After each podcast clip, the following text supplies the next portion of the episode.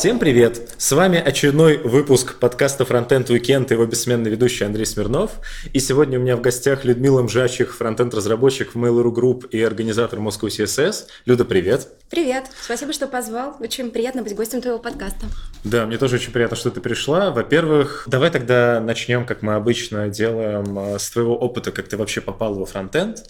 Э, для начала я нашел, что ты заканчивала Бауманку, да. и ты там изучала компьютерные системы автоматизации производства, и внезапно я нашел на сайте как раз Moscow Coding School, что ты именно там увлеклась веб-разработкой. Расскажи, как это было, как человек в Бауманке, который должен автоматизировать производство, внезапно решил стать фронтенд-разработчиком? Ну, на самом деле информация не очень актуальна, да, я действительно закончила Бауманку, а, закончила факультет робототехники, кафедра компьютерной системы автоматизации, но с веб-разработкой это связано примерно никак. Примерно в курсе на третьем я немножко поработала по специальности. Это было месяца четыре, наверное, но мне этого вполне хватило, чтобы понять, что, наверное, это не совсем то, чем бы мне хотелось заниматься, и я быстро от этого ушла. Да, я работала недолгое время в консалтинговой компании, которая занималась поддержкой ERP-системы Галактика, если это кому-то о чем-то говорит, не знаю. А я проработала там примерно месяца четыре. Мне, в принципе, этого хватило для того, чтобы понять, что это, наверное, не совсем то, чем бы мне хотелось заниматься. И примерно в то же время я начала заниматься версткой. Я сама что-то находила для себя, изучала, но это было как-то все очень несерьезно. А потом я начала верстать какие-то сайтики на WordPress, делала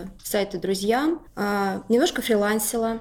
А потом у нас а, открылся набор в Технопарк. Технопарк – это программа Mail.ru. А, она направлена на то, чтобы ну, как-то сгладить грань между вот академическим образованием, которое дает универ, и реально теми знаниями и навыками, которые нужны для работы уже непосредственно в компании. А, я пошла на этот набор, попробовалась, а, меня взяли. А, я проучилась там меньше семестра. В технопарке я не доучилась, даже скажу так, я просто не стала там доучиваться. Это решение, о котором на самом деле я сейчас очень сильно жалею. Мне почему-то в тот момент казалось, что я хватаюсь за все. Это была и учеба, и потом у меня началась стажировка уже непосредственно в Mail.ru и технопарк. И мне казалось, что если я буду пытаться делать все сразу, возможно, получится не очень. Так что я стала стажироваться в Mail.ru, но из технопарка я ушла. Жалею, с одной стороны, но, наверное, сложилось так, как сложилось, и я надеюсь, что на том месте, на котором я нахожусь сейчас, я не бесполезна, я приношу пользу этому миру. В Mail.ru я пришла на позицию стажера. Изначально я занималась версткой, Поэтому верстка мне и сейчас очень близка, но мне хотелось развиваться, поэтому дальше я стала изучать больше JS и стала фронтенд-разработчиком. А в Mail.ru я на сегодняшний день пять с половиной лет, да, ну, можно сказать, что это мое первое серьезное место работы в качестве программиста, да. Да, это как раз следующий мой вопрос, то есть э, ты уже пять лет в Mail.ru, это довольно много для разработчика, за пять лет ты наверняка прошла путь там от верстальщика до, там, ты изучила больше JavaScript, стала фронтенд-разработчиком, разработчиком, потом, возможно, там тебя повышали, меняли там над какими-то проектами. То есть насколько э, твой путь там был динамичный внутри компании или он более-менее такой стабильный? Он был более-менее стабильный. Все это время я работала э, в одной команде. Изначально я пришла туда как стажер именно на верстку. Э, версткой я занималась где-то, наверное, около года. Потом меня взяли в штат, и дальше я развивалась уже как фронтенд-разработчик. Э, мы работали над разными проектами. А на данный момент моя команда работает над проектом, а, который делает Marketplace. Возможно, вы что-то слышали о Pandao. Моя команда Backend как раз делает API для этого Pandao, а мы фронтендеры занимаемся личным кабинетом. Угу. И у тебя команда сколько человек? И ты там занимаешься еще позицию фронтенд-разработчика? Да, я сейчас занимаю позицию фронтенд-разработчика. У нас небольшая команда, у нас, а, кажется, 10 бэкендеров на сегодняшний день. Фронтендеров нас пока что двое. Но у нас есть а, команда, с которой мы тесно контактируем. Это другой проект, но мы вместе проводим ревью, они смотрят наше ревью, мы смотрим их ревью, мы общаемся, делимся опытом постоянно. Тебя все устраивает? Или ты можешь уверенно сказать, что, например, еще пять лет ты проработаешь в Mail.ru? Ну, я не знаю, на самом деле, что я захочу через пять дней, поэтому мне очень тяжело сказать, что будет через пять лет. Окей. Но пока что мне все нравится, да, мне там хорошо. В какой-то момент вы, насколько я понимаю, в марте прошлого года, примерно где-то так, э, Сережа Попов э, основал Moscow CSS. Каким образом э, ты указываешься сейчас как организатор Moscow CSS? И, в принципе, насколько я понял, после того, того, как э, Сережа Попов ушел в HTML Академию и переехал в Питер, более-менее бразды правления перешли, соответственно, вот вам, а, тем, кто был с организатором с ним. Я что-то путаю или это примерно как-то так и было? Вообще интересная история, как я попала туда. Я изначально пришла на Moscow CSS в качестве спикера. У меня был самый первый доклад на самом первом этапе, а, а дело было так. Я смотрел его на 20 а, минут. А, да. да, ну тайминг 20 минут у нас всегда, плюс вопросы, как всегда. Угу. А, а началось все с того, что я написала небольшой пост на медиуме. Пост этот был о том, какие ошибки часто совершают начинающие верстальщики. А, было несколько практических примеров, и основной посыл этого поста был, в общем-то, в том, что если у вас на сегодняшний день что-то не получается, вы, может быть, чего-то недопонимаете, вам CSS может кажется какой-то магией, вы не поленитесь, потратьте пару вечеров своей жизни, разберитесь, и поверьте, CSS вас еще удивит, и вы сможете заставить его работать на себя. Ну, например, там были такие вещи, как ну, банальное схлопывание маржинов, на которых, кстати, даже опытные разработчики, которые уже состоялись как JavaScript, бывают иногда спотыкаются. А, были такие вещи, как, например, а, задание вертикальных отступов в процентах. То есть я приводила пример, что если ты знаешь, как работают отступы в процентах, ты, допустим, можешь сделать а, пропорциональный блок, где у тебя высота будет зависеть от ширины. То есть вот такие вот были примеры, а, написала этот пост и оставила. Потом кто-то его репостнул, и дальше пошло-поехало. Через какое-то время я зашла к себе на медиум и увидела там просто какое-то безумное количество прочиток. Ну, безумное для меня, потому что я-то не блогер. А, репостили в разные группы, ВКонтакте, в Фейсбуке. В какой-то момент репостнули меня в веб-стандарты. А, было очень много хороших комментариев, люди говорили спасибо, и похитить меня там успели, все успели. Была особенно одна барышня, которая сильно переживала в комментариях, что, мол, ну зачем вы ее постите, постите, она же не рассказывает ничего нового. А, мол, я тоже так могу. И ведь смогла, даже пост прислала. Ну, так что можно сказать, что да, я даже кого-то сподвигла на то, чтобы тоже что-то написать хорошее. А, вообще, кстати, я к критике отношусь очень хорошо, если она конструктивная. Я тут даже недавно зашла посмотреть свое выступление на Moscow CSS на Ютубе. Там было там, порядка 60 лайков и 3 дизлайка. И я очень расстроилась, что там не было комментариев. Да, потому что вы поставили дизлайки, ну что же вам не понравилось? Вот теперь сиди и гадай. Не, ну слушай, на самом деле обычно на Ютубе соотношение стандартной лайка к дизлайкам примерно ну, 1 к 10. У тебя 1 к 20, что уже в два раза лучше лучше, чем обычно. То есть, значит, выступление в большинстве своем понравилось. Так что не стоит обращать внимание вообще на дизлайки. Вот. Ну и параллельно я увидела анонс, что будет такой метап Moscow CSS. Если хотите, присылайте доклады. Но я подумала, ничего себе, оказывается, людям это интересно. В том плане, что я не думала, что я вообще кому-то Америку открываю, потому что, ну, вроде я это знаю, коллеги мои это знают. И мне казалось, ну, кажется, что это знают все. А тут оказалось, что многим это оказалось полезно, поэтому я написала, предложила вот такую тему выступления. Со мной связался Вадим Макеев, сказал, что да, прикольно, давай выступи. Я выступила, и мне это так понравилось, но мне понравилась сама идея вообще. Я не особо до этого раньше ходила на метапы, а я увидела, что собрались люди, люди с одними интересами, которые могут поговорить, как-то поделиться опытом. И я как-то так этим прониклась, что я подошла потом к ребятам и сказала, ребята, у меня есть две вполне прямые руки, я могу помогать. И стала помогать, так и живем. Сейчас нас четыре организатора, да, Сережа это наш мозговой центр. А, мы вчетвером работаем над метапом, у каждого есть свой небольшой круг задач, и мы все делаем этот мир чуточку лучше. Вот мы сейчас провели уже шесть метапов, один метап был, кстати, у вас здесь, в Рамблере. А, был метап в Тинькове, третий. Это был единственный метап, на который я не смогла попасть, потому что я в тот день валялась температурой, поэтому твое выступление я смотрела только в записи. Ну, оно даже в записи было неплохо. Было замечательно. Я очень скромный, да. Да. Э, ну, на самом деле, напрашивается вопрос, как у вас э, делится, то есть ты говоришь, что у вас команда прям организаторов, и вы даже как-то поделили обязанности. Вот что конкретно ты делаешь, э, ну, что ты делал, э, когда еще был Сережа активен, что ты делаешь сейчас, когда он более-менее перестал быть активен? А, я занимаюсь в основном тем, что а, делаю анонсы, слежу за соцсетями. Последние два метапа мне даже доверили вести. Вот на одном из них ты был как раз. Угу. Сережа уехал, но он стоит с плеткой, все равно заставляет нас работать. Ну, я шучу, конечно. Он нам очень помогает, даже находясь в Питере. Он общается с докладчиками, общается с площадками. Мы между собой стараемся делить обязанности, и я думаю, будет классно, если мы будем меняться. То есть не только я буду дальше проводить метапы. Угу. Ну, тебе вообще это нравится? Ты бы хотела дальше развивать себя как э, ведущую метапов, как организатора метапов? Мне вообще очень нравится эта идея, то, что люди с одинаковыми интересами могут собраться, послушать. И для меня, на самом деле, показатель, когда после метапа ко мне люди подходят и говорят спасибо. А, спасибо, мы сегодня узнали что-то новое. То есть если хотя бы один человек с метапа ушел, узнав что-то полезное для себя, значит, мы все это делали не зря. Поэтому мне бы, да, очень хотелось развивать этот метап в дальнейшем. Мне кажется, это очень круто. Плюс это, ну, такой дополнительный ускорительный пендель для меня, для того, чтобы все время быть в теме, а, тоже не отставать. Плюс это общение с новыми людьми, это знакомство, потому что это возможность, ну, в конце концов, оторвать иногда свою голову от ноутбука, да, и посмотреть, что творится вокруг. По поводу узнали что-то новое. Вам, а, насколько я видел, а, первое время довольно часто, ну, можно сказать, предъявляли за то, что вы не рассказываете, то есть вы берете доклады, которые не несут ничего нового. Вы берете доклады, которые особо э, даже, ну, как это сказать, не подвергаются особой критике. Я так понимаю, что вы их брали просто потому, что не было какого-то огромного отсева, потому что не было потока этих докладчиков. Э, что, как ты относишься к этому? То есть считаешь ли ты, что вы произвели какую-то инновацию или просто вот был Moscow.js, а давайте сделаем Moscow CSS?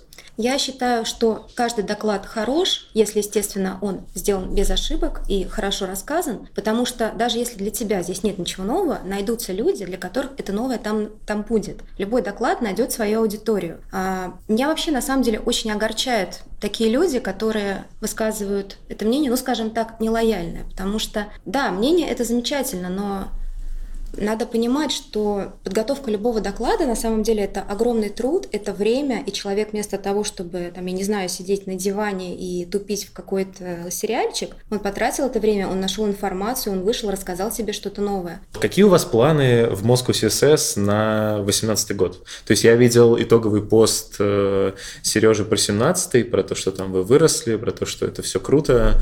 Как вы планируете дальше? Как-то, возможно, там расширить расширяться или пока дальше по накатанной? Кстати, очень символично получилось. У нас самый первый метап и самый последний в прошлом году проходили в одном и том же зале в Яндексе.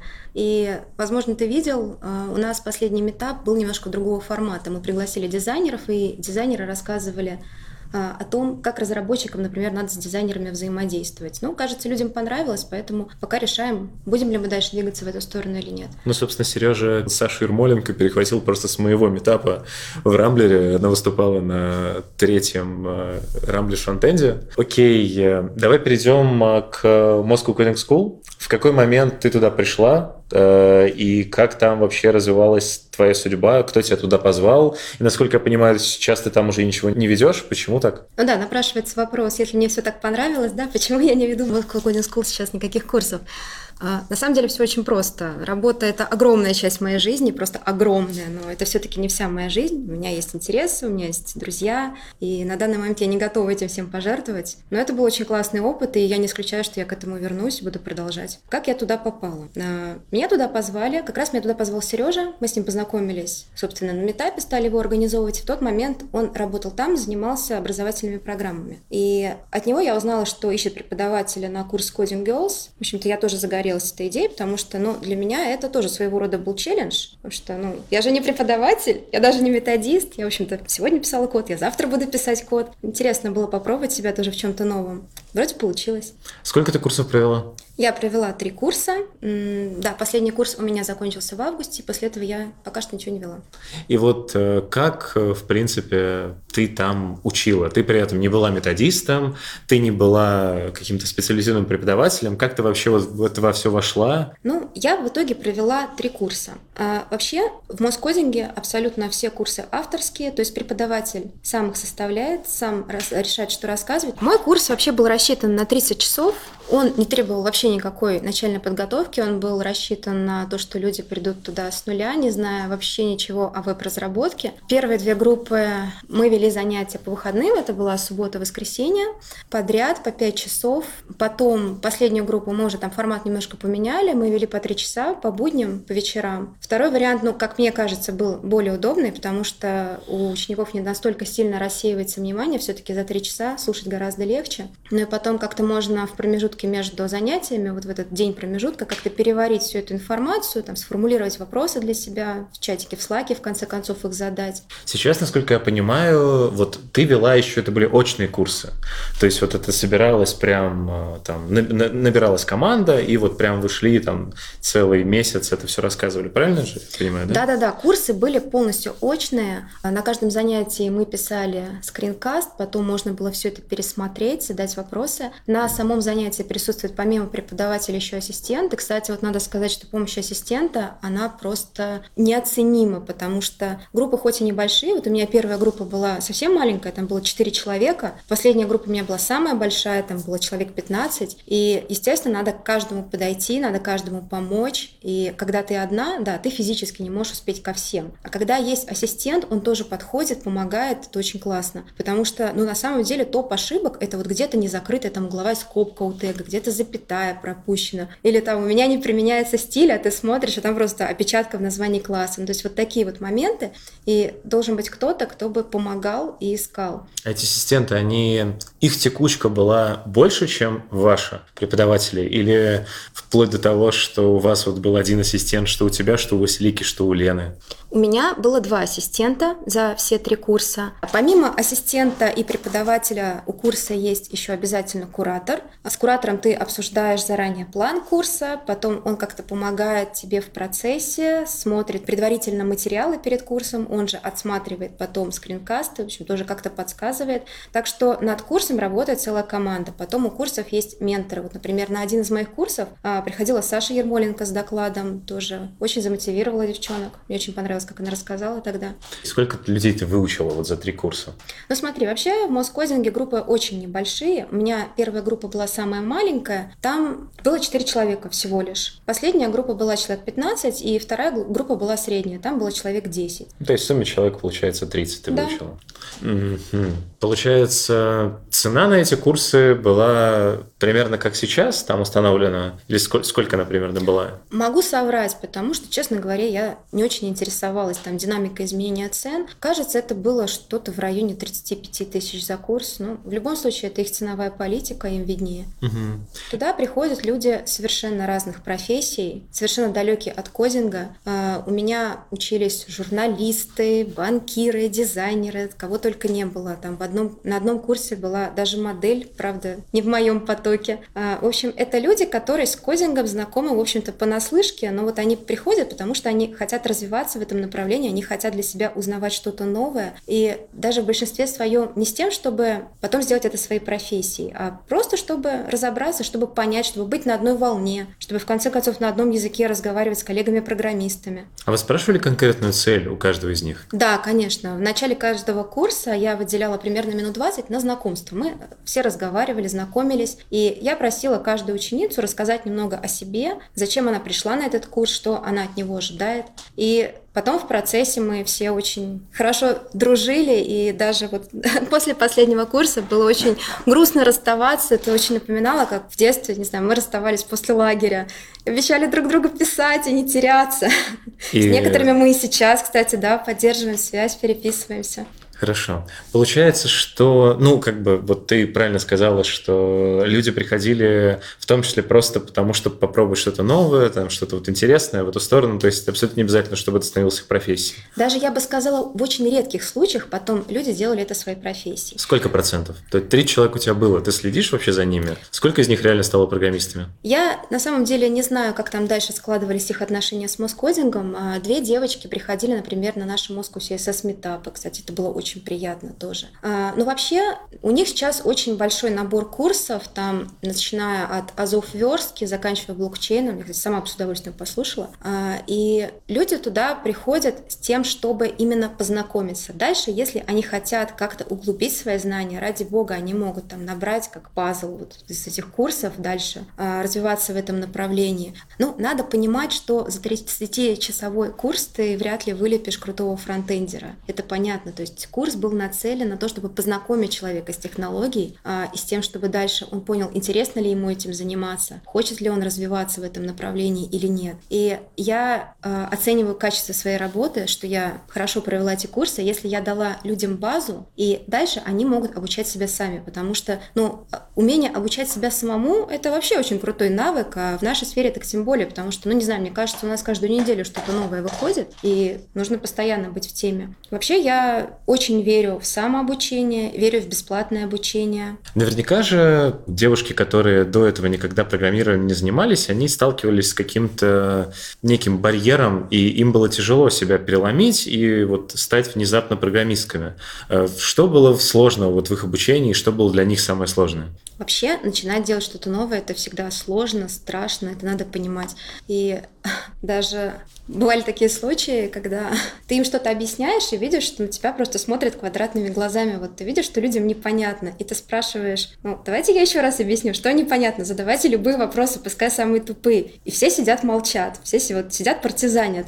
Потом кто-нибудь смелый находится, задает вопрос, и дальше начинается. И сразу оказывается, что непонятно было абсолютно всем. Например, вот у нас последней группы, которая, ну, по моим чисто субъективным ощущениям казалась мне наиболее сильной, у нас совсем не пошли селекторы, ну вот вообще никак. И мы в итоге оставались после занятий, мы э, решали дополнительные задачи на эту тему. Вообще по каждой группе э, конкретно ты видишь, что дается тяжелее всего именно этой группе. И мы курс перестраивали в процессе постоянно, потому что что хорошо идет у одной группы, на том, может быть, надо остановиться дополнительно с другой группой, а, еще раз объяснить ей, это тоже нормально. В начале каждого занятия мы с ними даже проводили а, небольшую викторину. Там, с одной стороны, это возможность как-то вспомнить, что мы проходили в прошлый раз, повторить и еще раз посмотреть, что непонятно, на чем надо еще остановиться. А, это были такие викторины на каху, Кахуте, в общем, тоже, чтобы было не скучно. В конце у нас еще был большой тест, тоже на этом же Кахуте, там было что-то порядка 20-25 вопросов по всему курсу. Кто отвечал на эти вопросы лучше всего, мы дарили приз, книжку Лея Веру. На каждой викторине, в начале каждого занятия мы тоже дарили такие ачивки в виде наклеечек. В общем, было очень весело.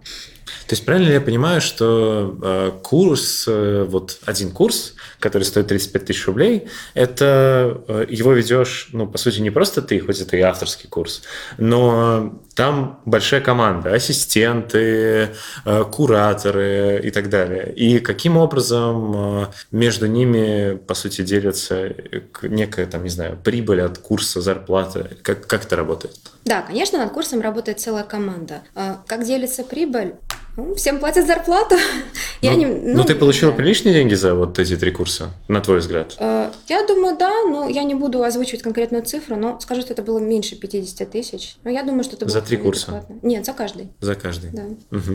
А, и курсы длились, то есть по твоим трудозатратам, сколько ты часов потратила? Ну, курс длился 30 часов очно, но, конечно, по факту я времени потратила гораздо больше. Ты еще потратила наверняка время на то, чтобы подготовить его? Конечно, каждый курс готовился, по нему были слайды, по нему были задачи. У нас вообще было примерно 50 на 50 практики теории. А, мы даже вызывали к доске, мы как в школе прям решали эти задачи. А, потом э, кажется, что да, у тебя курс уже готов для первой группы, значит дальше все пойдет как по маслу. Нет, потому что у каждой группы есть свои особенности. Но с каждой группой ты видишь, на какой теме тебе надо дополнительно остановиться и еще раз ее проработать. Поэтому все равно ты каждый раз курс под них адаптируешь. А потом у нас был чатик в Slack, куда они присылали свои вопросы. Причем они могли вопросы там присылать в любое время дня и ночи, и мы э, вот вместе с командой курса старались там по возможности поскорее на эти вопросы отвечать. Ну, насколько мы могли, конечно, нам тоже надо было иногда спать и работать.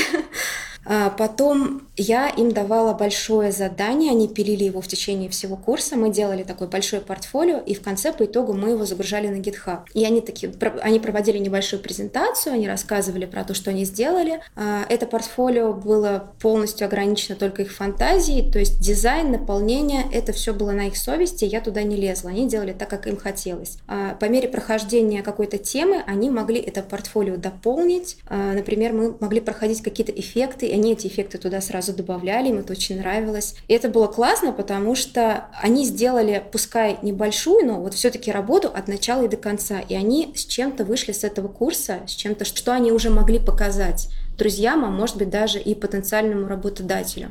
Они присылали мне эти домашние задания на проверку. Я их смотрела, мы их обговаривали потом после каждого занятия, тоже вносили какие-то правки. А, поэтому да, конечно, это было не 30 часов, физически это было гораздо больше.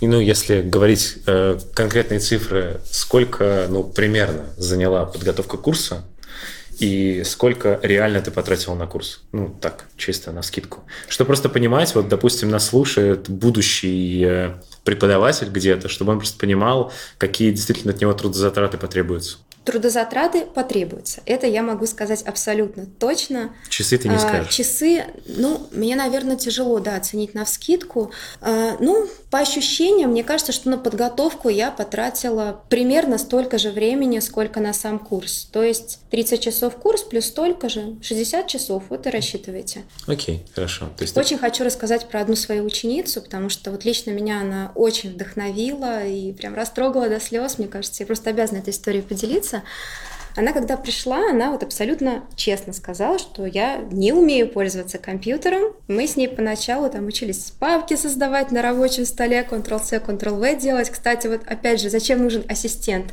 Ассистент в таких случаях очень помогает, потому что ты э, не бросаешь всю остальную группу, продолжаешь заниматься со всеми, но при этом кто-то сидит с человеком и помогает ему. А, ну и вот. И эта девушка в конце концов сделала вполне себе хорошее портфолио, загрузила его на GitHub, была безумно счастлива. Поэтому, мне кажется, это вот был мой, мой такой личный мотиватор. То есть человек даже компьютером не умел пользоваться. Нет, возможно, ей стоило пройти какие-то курсы компьютерной грамотности, возможно. Но как бы кто я такая, чтобы понимать, что для нее лучше? Человек ушел довольный, и она получила то, что она хотела. Да, это клево. Забавный факт я нашел. э, Ну, то есть, вообще, в принципе, про Coding Girls э, хочется поговорить поподробнее. Э, Для начала я нашел, если искать курс Coding Girls в Гугле, ну или где-то, то в выдаче есть курсы со всеми, ну, теми, кто его вел, с преподавателями. И они называются одинаково, но при этом URL у них разный. И у Лены Ивановой, которая, я так понимаю, первый вела курс, э, был просто slash girls, у Василики Климовой был girls coding, а у тебя был girl power. Ты сама выбирала URL или это... Нет, нам его выдали. выдали? Мне кажется, Василика Климова была все-таки первым преподавателем. Я могу Да. ошибаться, да. Ну, хорошо, допустим. Но, в принципе, как бы не важно. Просто интересно было, сами ли вы вот выбираете вот girl power, просто это уже немножко отходит от coding girls, это уже больше такое название интересное. В принципе, насколько ты относишься положительно или отрицательно к идее того, что девушек нужно учить отдельно от мужчин? Ох уж эта холиварная тема. Да, я... э, Ну ладно, настал момент откровений. А, ну, хотя я этого никогда не скрывала, на самом деле меня когда позвали вести именно курс Coding Girls, вот моя первая мысль была, хм, кодинг для девушек? Вы что, серьезно? В смысле, он разве чем-то отличается? Есть кодинг для мальчиков, кодинг для девочек? Нет, конечно. Но на самом-то деле это ну, просто история какой-то комфортной среде для получения знаний, не более того. Если кому-то комфортно так, ну почему нет? Кстати, практика показывает, что многие девушки вот предпочитают идти к преподавателю девушки. Но, с другой стороны, я некоторых учениц спрашивала, почему ты выбрала именно этот курс? И было очень много ответов, типа того, что этот курс просто по расписанию был ближайший. Я обсуждал это уже с Вадимом Резвым, я это, насколько я помню, обсуждал с Василикой, собственно, в подкасте. Там э, у вас было вплоть до того, что 10%, э, по крайней мере, как писалось, шли на отчисления в какой-то там благотворительный фонд. Ты говоришь, что, в принципе, собирала фидбэк э, от каждого участника этого курса, почему он туда пришел. Были ли действительно люди, которые говорили, что я пришла именно на этот курс, потому что я хочу учиться вот только с девочками, чтобы меня учила девочка, а вот с мальчиком мне некомфортно? Честно говоря, не было. Нет, я такого не слышала. Я вообще хочу сказать, что э, я могу опираться только на свой жизненный опыт и э, на опыт моих друзей и коллег, но я правда не вижу какого-то перекоса ни в одну, ни в другую сторону. Я на всем своем профессиональном пути никогда не сталкивалась э, ни с каким-то лояльным слишком отношением, потому что я девушка, ни с пренебрежительным. Возможно, я просто очень везучий человек. Может быть, мне попадаются умные, интеллигентные люди. Может быть, у других есть другие истории. Но я вижу то, что вижу. Окей, как бы сказал э, Вадим Макеев, то, что этих э, проблем не почувствовал на себе ты, не означает, что Да, их нет с возможно, другими. да. Да. Считаешь ли ты, либо что люди совсем сбрендили уже на этой теме и, и придираются к ней э, там, где ее нет, или ты считаешь, что действительно претензии могут быть справедливы? Мое мнение такое, я ни в коем случае не хочу никого обидеть, но мне кажется, очень часто девушки сами в этом виноваты, потому что искусственно подогревают к этому интерес. Но правда, если этой проблемы нет, зачем на этом акцентировать акцентрировать внимание, да. Мне вообще очень не нравится словосочетание «девушка-программист». Я вот всегда поправляю, говорю, я не девушка-программист, я программист. Вы не говорите «мальчик-программист». Почему вы акцентируете внимание на этом? Я нашел, что тебя почему-то называли в Moscow Coding School не Люда, а Лю, и ты а? везде на сайте употреблена именно так. Почему так случилось, и, э, возможно, за этим стоит какая-то интересная история? А, за этим стоят ребята из Moscow Coding School. Им очень понравилось, как меня зовут ВКонтакте. Это пошло с универа, почему-то меня так там называли, и оно так и осталось с тех далеких времен. Им очень понравилось, и они решили это оставить, потому что, ну, вроде как неформально, необычно.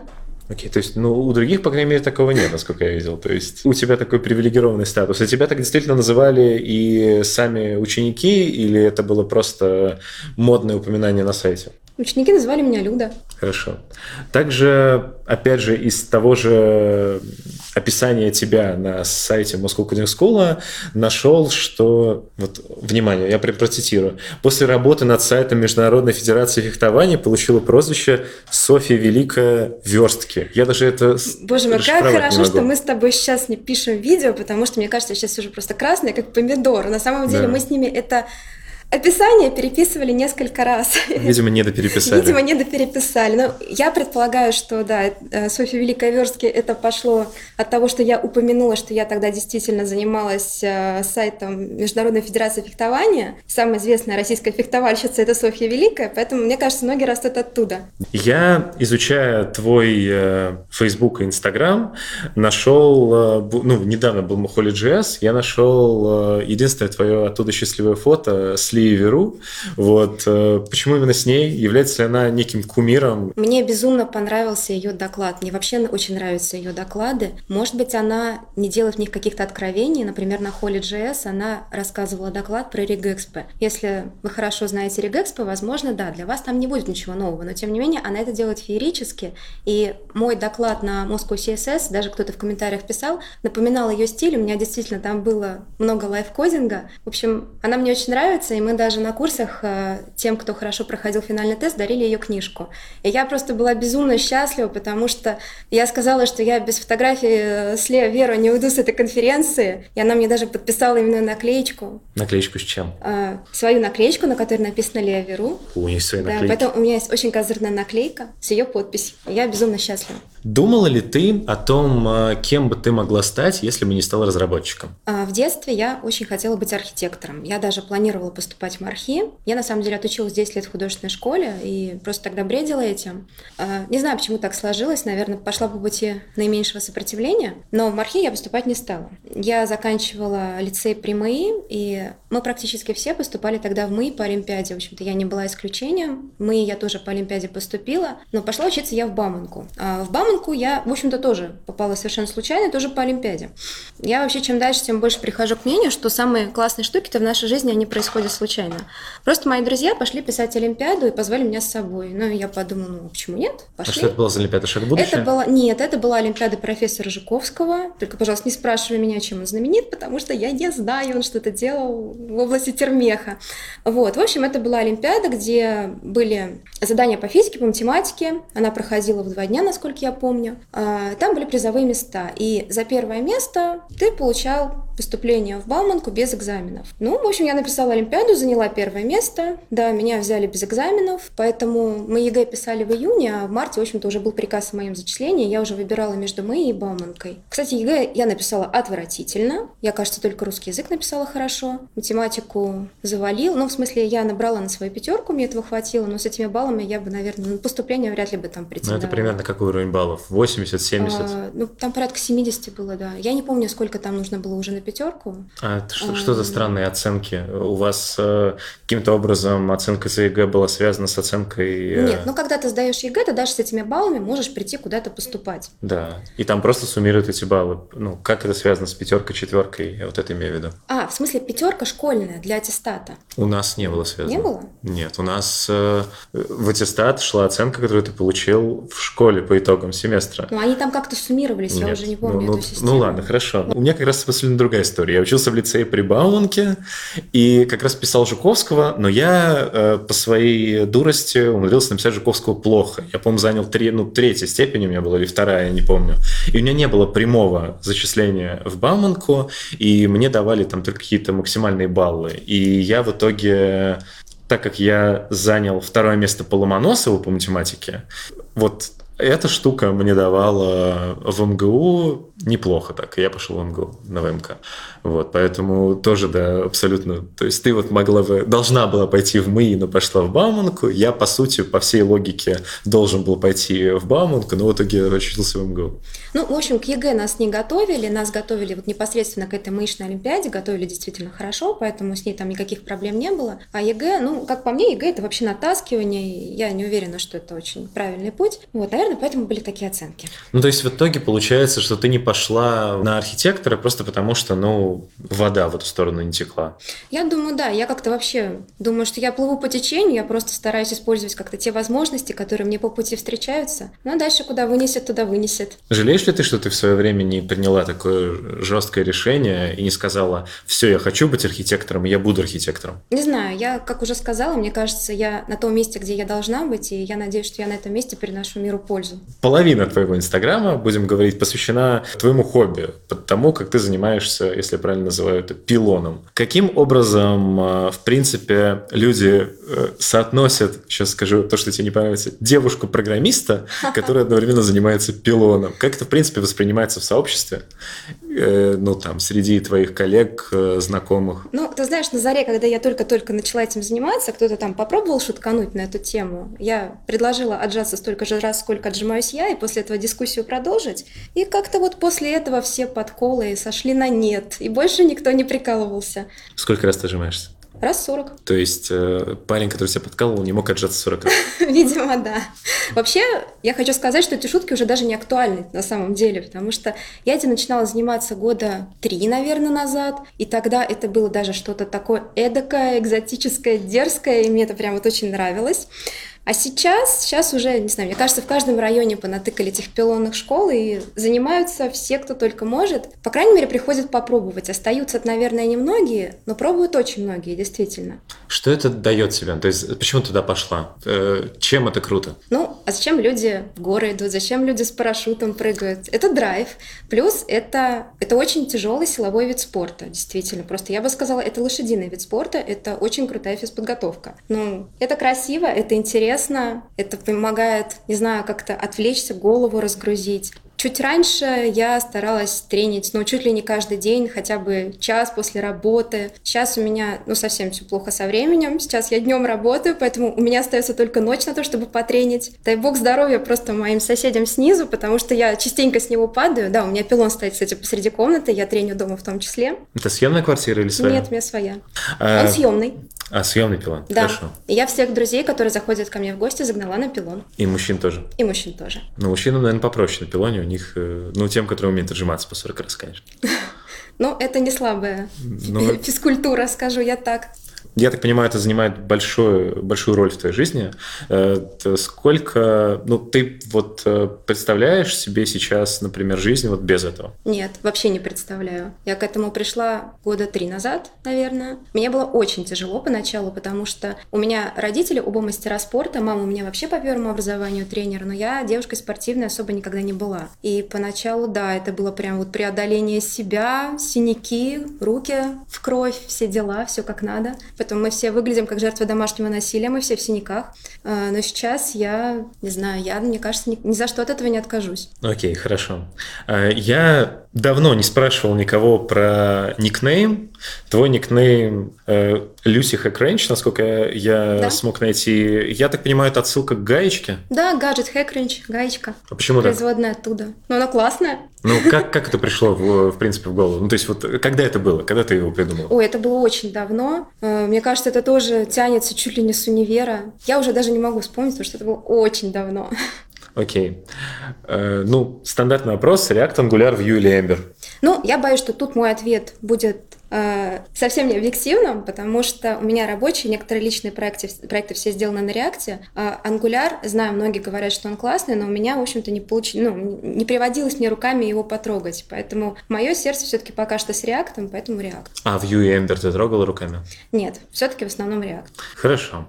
Какая справедливая зарплата для разработчика в Москве? Опять же, ответ тут вряд ли будет объективным, потому что никакой статистики у меня на этот счет нету. Ну, твое субъективное и, мнение. И с, ну, с коллегами тоже как-то не очень принято эти цифры обсуждать. Мое субъективное мнение, я вот просто рискну предположить, что, наверное, это интервал от 100 до 200, но и дальше варьируется в этом интервале уже в зависимости от того, насколько человек крут. Угу, то есть э, джуниор, э, даже уже джуниор разработчик не должен получать меньше 100 тысяч, примерно так? Э, ну, смотря что мы подразумеваем под джуниором. Конечно, это не тот человек, который вчера выучил выучил пару тегов, я думаю, что это человек, да, который уже поработал, что-то знает, может быть, знает, ну, не совсем то, что нужно вот конкретной команде, но с которым уже можно работать. Хорошо. А, рубрика, которой я очень жду, особенно когда у меня девушка в гостях, готовим вместе с фронтенд-разработчиком. А, подскажи, Пожалуйста, любишь ли ты готовить? Какие сложные вопросы ты, однако, задаешь. Да, это, пожалуй, самый сложный вопрос. Он готовить, для всех внезапно готовить сложный. я, в принципе, умею, наверное, как мне кажется, но не очень люблю. У меня вообще как-то в семье так повелось, что у нас мужчины классно готовят. У меня отец и брат готовят просто феерично, и они к этому относятся прям как к какому-то творческому процессу, и у них это очень классно получается. А, я, наверное, верх моего мастерства – это в последнее время закидывание какой-нибудь курицы в духовку, ну, и это, собственно, все. Но еще я блинчики мастер мастерски размораживаю. Ну, ладно, не будем об этом. Рецепт, который я готовила последний раз, наверное... Ну, какой-нибудь интересный или сложный, или твой любимый? Он не сложный. Меня, кстати, брат ему как раз-таки научил. А, я его называю курица типа по-тайски. Берется гречневая лапша, отваривается, берутся овощи, я обычно беру болгарский перец, а, Куриное филе режется на маленькие кусочки, замачивается в соевом соусе, можно туда добавить немного меда. Все это желательно накрыть пленочкой и на пару часиков убрать в холодильник. После этого обжаривается перец, вместе с ним обжаривается курица, туда добавляется лапша, все это немножечко тушится вместе, и сверху можно немного добавить кунжута. Как-то так. Звучит очень вкусно. Хорошо.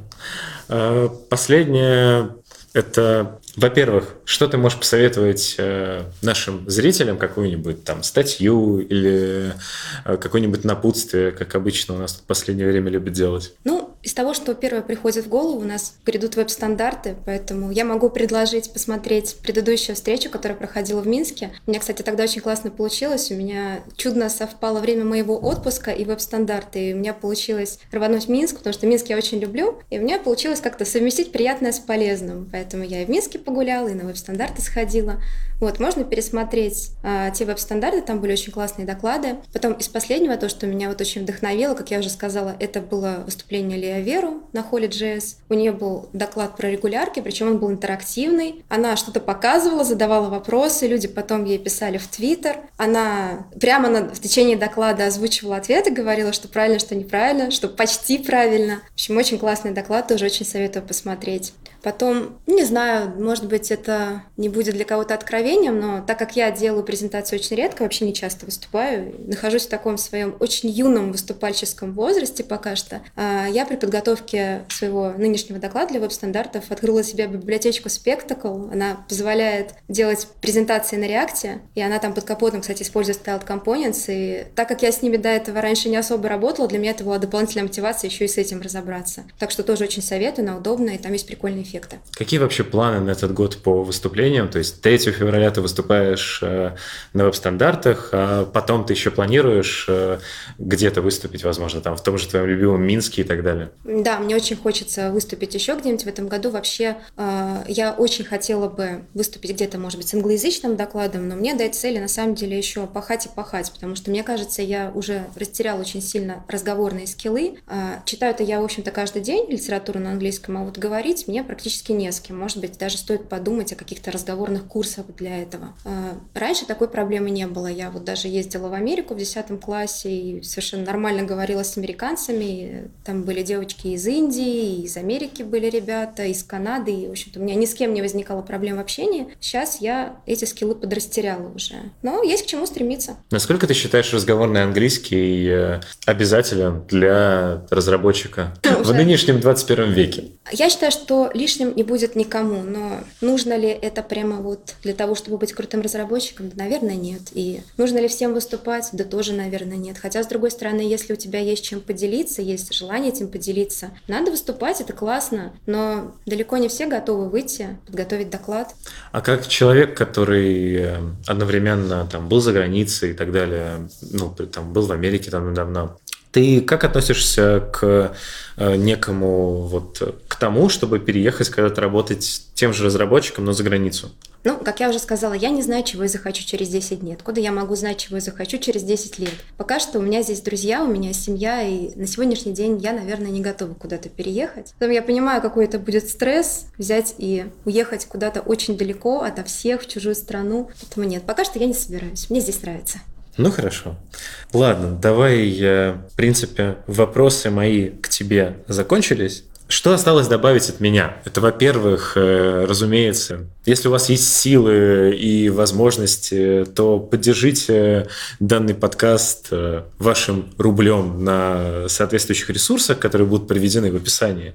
Также вы можете вступить э, в социальные сети. Обязательно подписывайтесь на данный подкаст э, в SoundCloud и в iTunes. Мы показываем, продолжаем показывать человеческое лицо фронтенда. У нас это получается довольно неплохо. Услышимся на следующей неделе. Пока-пока. Спасибо, что слушали. Всем пока. Хорошего настроения и продуктивной рабочей недели.